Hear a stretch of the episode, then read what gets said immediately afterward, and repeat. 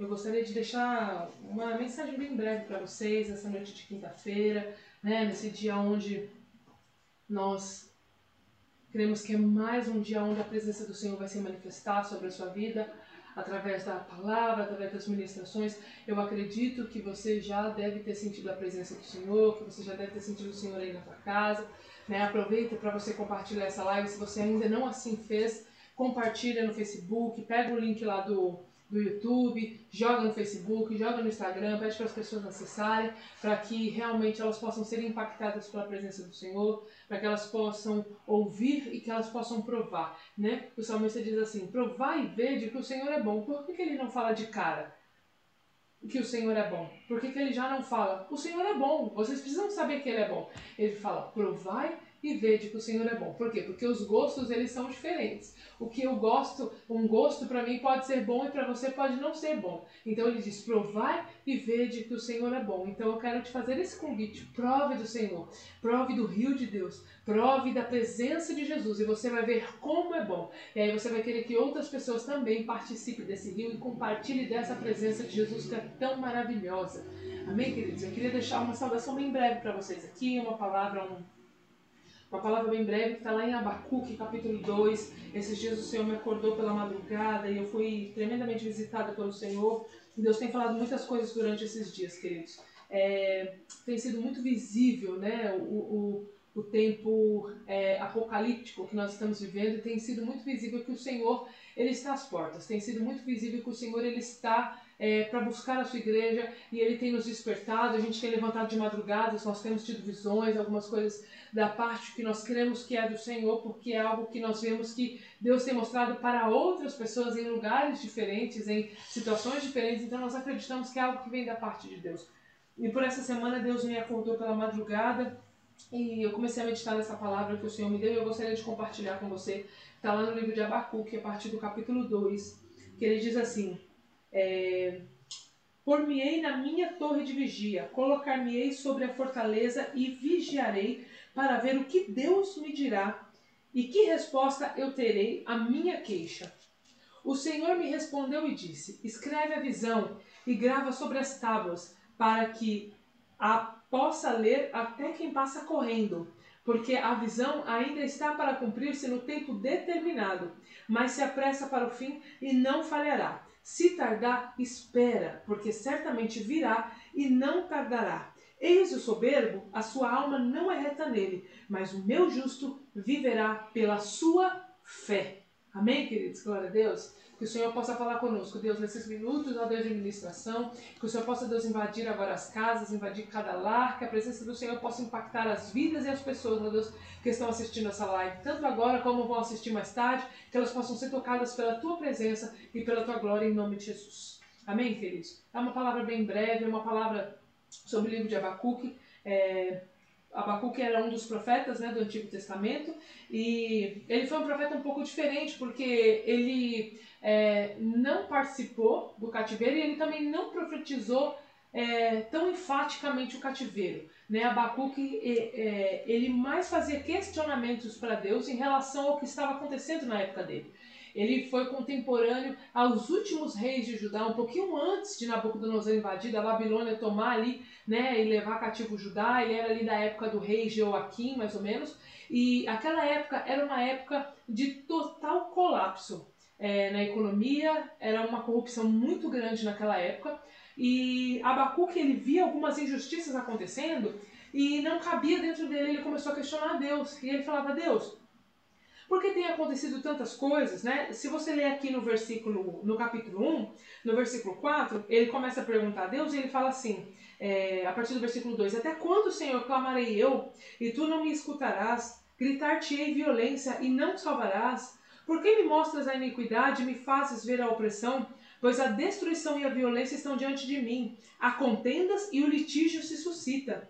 Por esta causa a lei se afrouxa e a justiça nunca se manifesta, porque o perverso cerca o justo.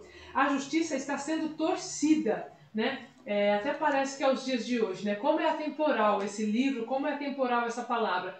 Era um tempo de extrema corrupção, de extrema injustiça, e Abacuque começa a questionar a Deus e fala: Deus, o senhor não está vendo o que está acontecendo na terra? O senhor não está vendo que não há justiça, o pobre está sendo oprimido, a corrupção, aqueles que têm dinheiro roubam dos mais fracos e oprimem aqueles que são, é, é, de, são menos favorecidos. O senhor não está vendo?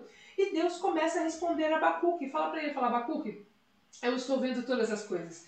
Está tudo no meu controle. Eu estou de olho em todas as coisas. E eu vou fazer coisas maravilhosas. Olha o que ele diz no versículo 5 do capítulo 1. Vede entre as nações e olhai, maravilhai-vos e desvanecei, porque eu realizo nos vossos dias uma obra tal que vocês não vão crer se não for contada. Deus vira para Abacuque e fala, Abacuque, eu estou vendo tudo o que está acontecendo. Eu sei exatamente o que está acontecendo. Eu não perdi o controle e eu vou me manifestar. E como é que Deus se manifestou? Naquela época. Ele é, enviou é, Judá, é, tinha se corrompido, é, estava adorando outros ídolos, estava vivendo de uma forma totalmente corrupta, e Deus envia uma nação ainda mais corrupta, que é Babilônia, para oprimir Judá. Ou seja, Deus envia alguém mais corrupto para oprimir quem está se corrompendo.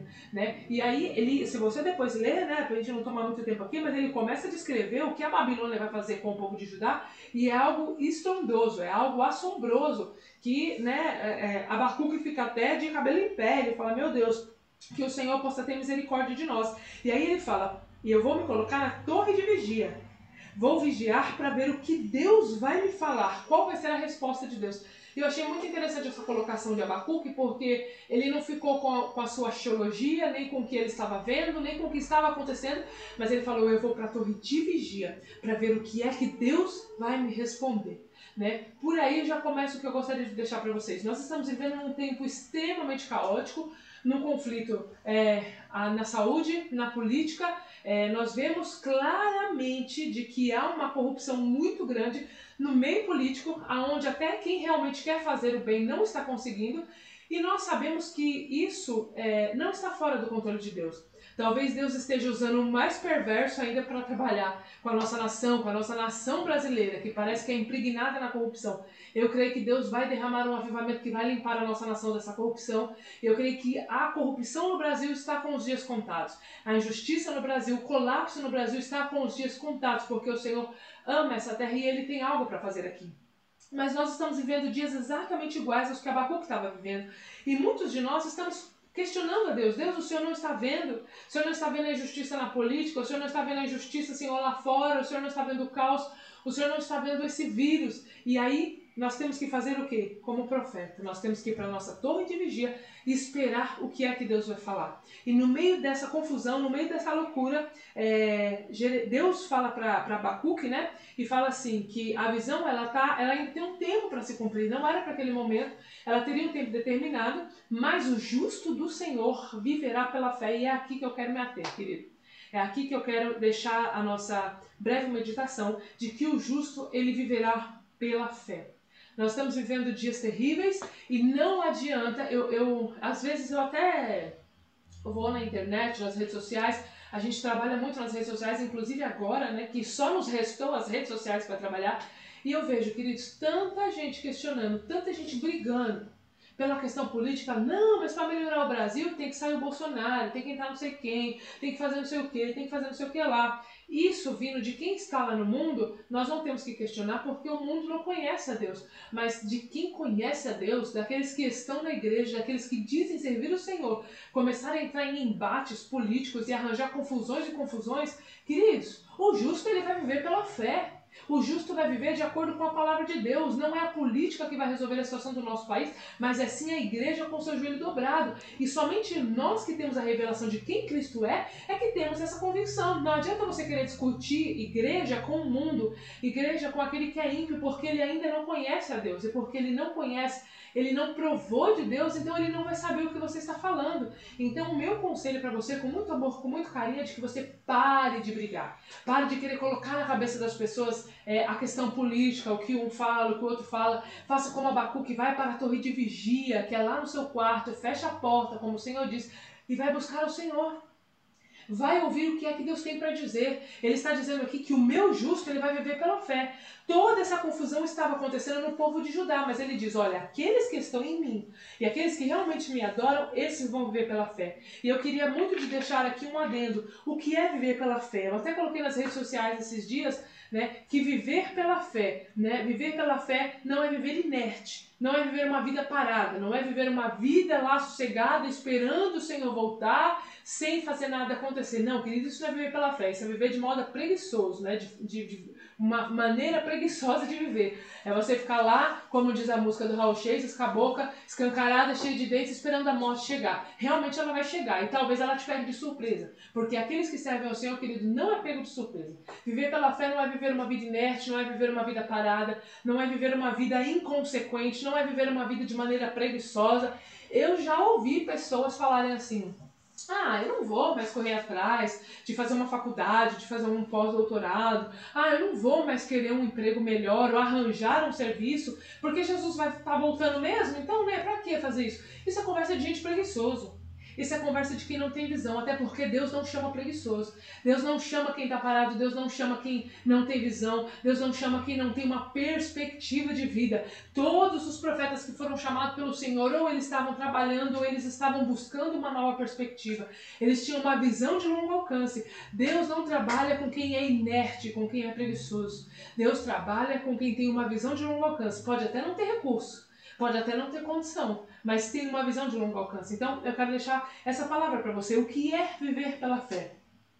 Primeiro, viver pela fé é, né? Se nós já aprendemos que viver pela fé não é viver inerte, não é viver parado, ao contrário, então viver pela fé é ter Cristo como centro e a sua palavra como base.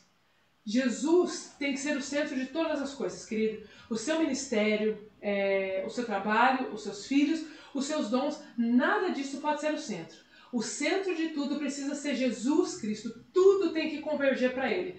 Tudo tem que direcionar para Ele. Se alguma coisa não está convergendo para Ele, então está fora. Porque tudo tem que levar para Ele. E a base, a base de uma pessoa que vive pela fé é a palavra do Senhor.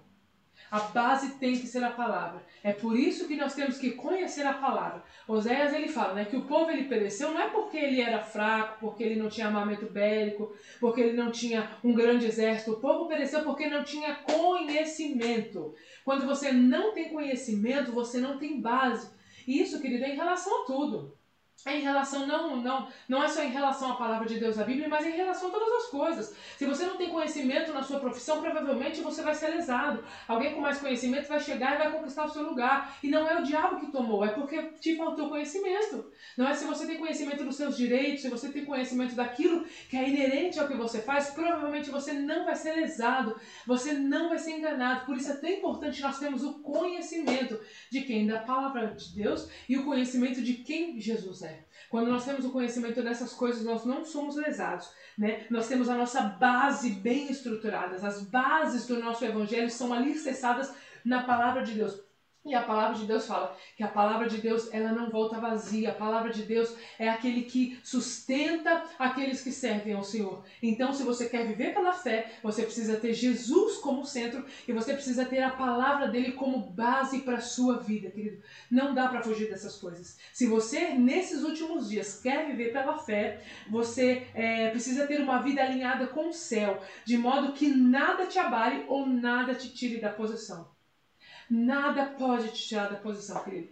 As más notícias, o que o governo está dizendo, o que as notícias estão dizendo, nada disso pode tirar você da posição. A pessoa que vive pela fé tem a sua vida estruturada na palavra de Deus. E se ela está estruturada na palavra de Deus, as coisas que vêm lá de fora não podem te abalar.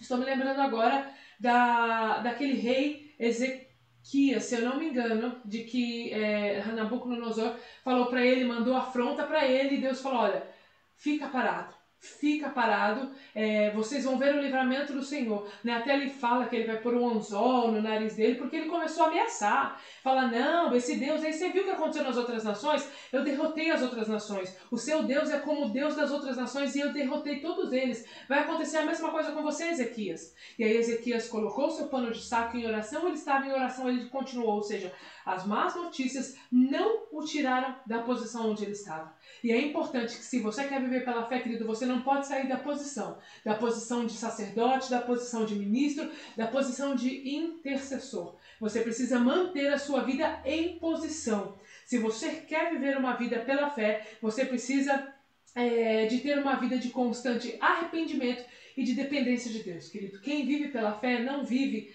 é, não vive é, apegado nos seus bens ou no seu trabalho. Hoje mesmo nós conversamos com pelo menos umas três pessoas é, que nós conhecemos que estão já começando a sentir os reflexos da economia.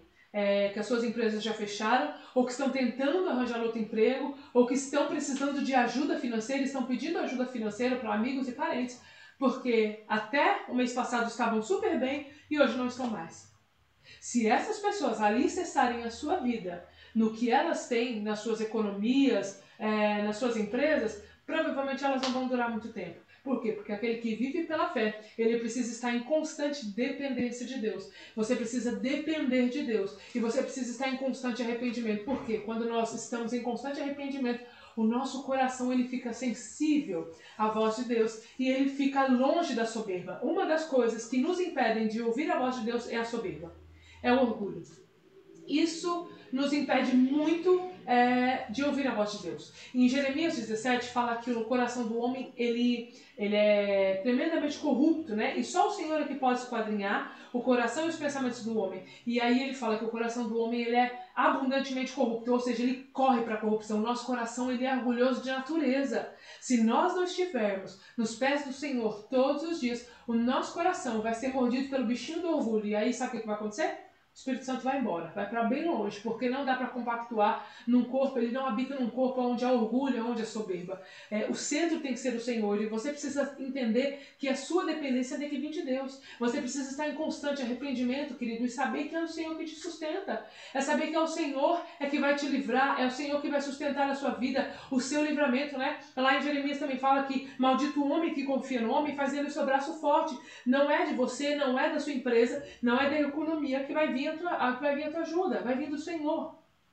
Se você quer viver uma vida pela fé, você precisa depender do Senhor. Se você quer viver uma vida é, pela fé, você precisa ter impregnada a palavra de Deus no teu coração.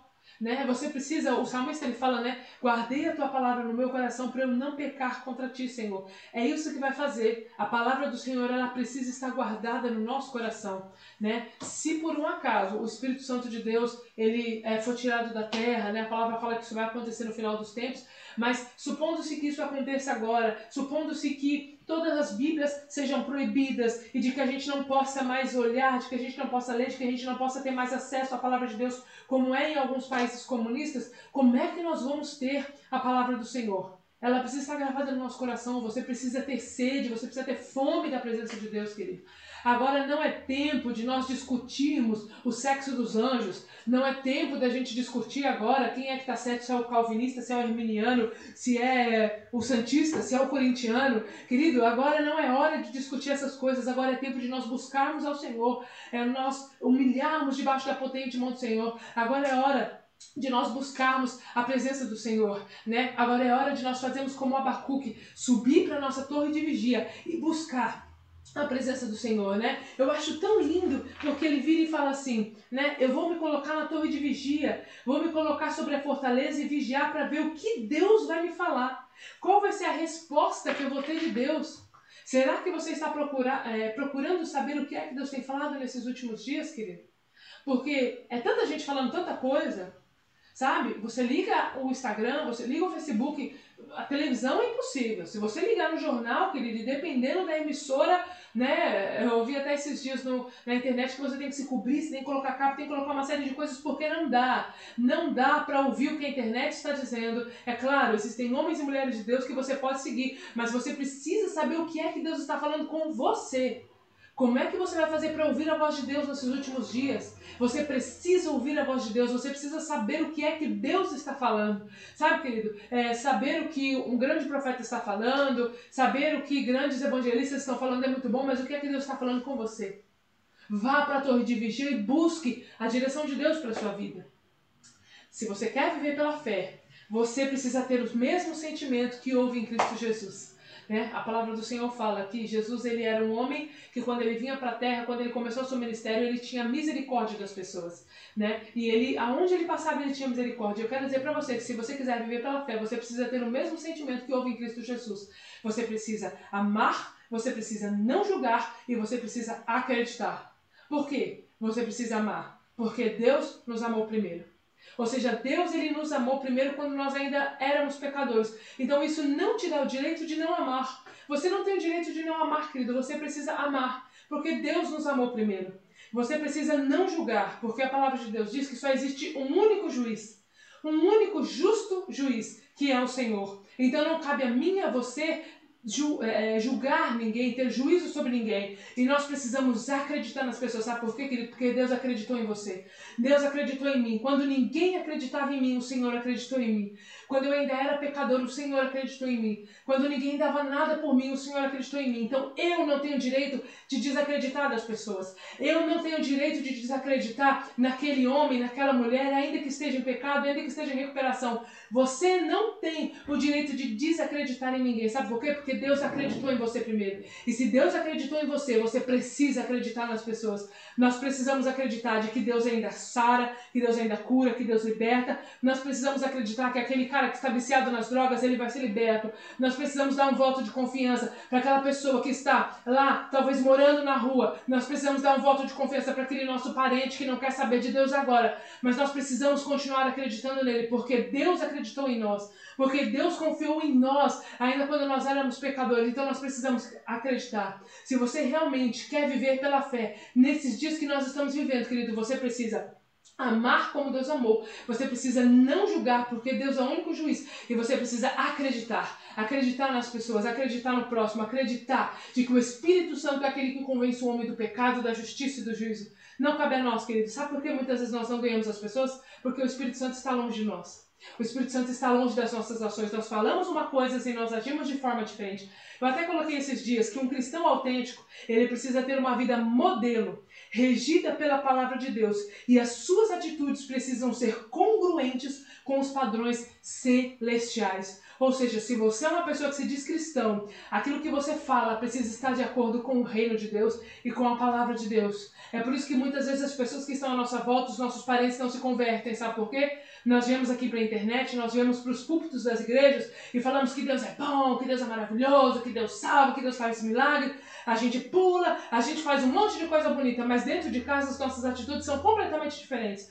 Nós não temos ações de um cristão verdadeiro, de um cristão autêntico. Nós não temos ações daqueles que realmente servem a Deus. A gente é, xinga, a gente fala palavras é, inescrupulosas, a gente julga, a gente aponta o dedo, a gente não acredita nas pessoas. E aí a gente não ganha ninguém. Você sabe por quê? Porque quem convence o homem é o Espírito Santo, mas é através das nossas vidas. Nós somos o testemunho vivo da palavra de Deus. E se a sua vida não está pregando, aquilo que você fala, querido, não serve de nada. Se a sua vida não é o modelo de Jesus, então aquilo que sai da sua boca não tem efeito algum, porque a sua vida é o maior modelo.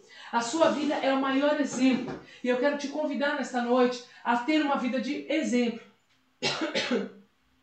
uma vida de exemplo. Uma vida realmente dedicada ao Senhor, querido.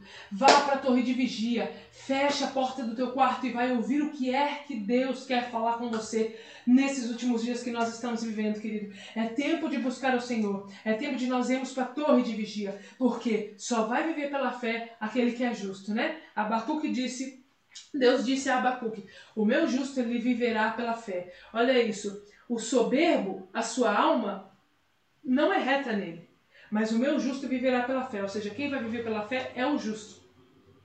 Tudo pode mudar, a terra pode passar, os montes podem ser abalados, mas o justo, ele viverá pela fé.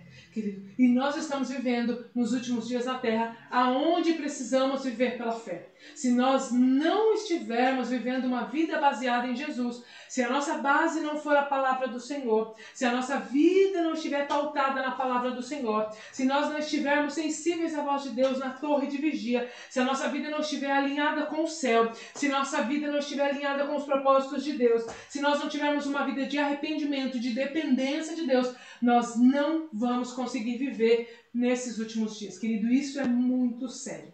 Isso é muito sério. Deus ele é tão bom que ele tem nos permitido tudo isso que está acontecendo. É o Senhor nos avisando. Olha, olha os sinais. Mateus 24. Mateus 24, onde ele fala que vai ensinar sinais no céu, onde vai haver guerra, temores de terra, né? É, eu estava vendo uma pesquisa nesses últimos dias que, é, se eu não me engano, de março para cá, está tendo abalo sísmico na Terra todos os dias. Alguns cientistas estão fazendo algumas medições e parece que todos os dias está tendo abalo sísmico na Terra, mas ninguém está é, tá dando muita ênfase por causa da pandemia do coronavírus, mas estão tendo é, abalo sísmico que eles nunca ouviram durante todo o tempo em que se faz a questão de ouvir né, esses, esses alardes, esses, esses, essas coisas. É, eu estava ouvindo nessa entrevista, eu posso até depois postar nas minhas redes sociais, eu acho, e posso postar para vocês ouvirem, de que é, abalos diferentes que eles nunca ouviram é, e que estão sendo é, estão sendo, todos os dias, estão sendo, é, é, é, como é que fala? Continuamente, estão contínuos todos os dias.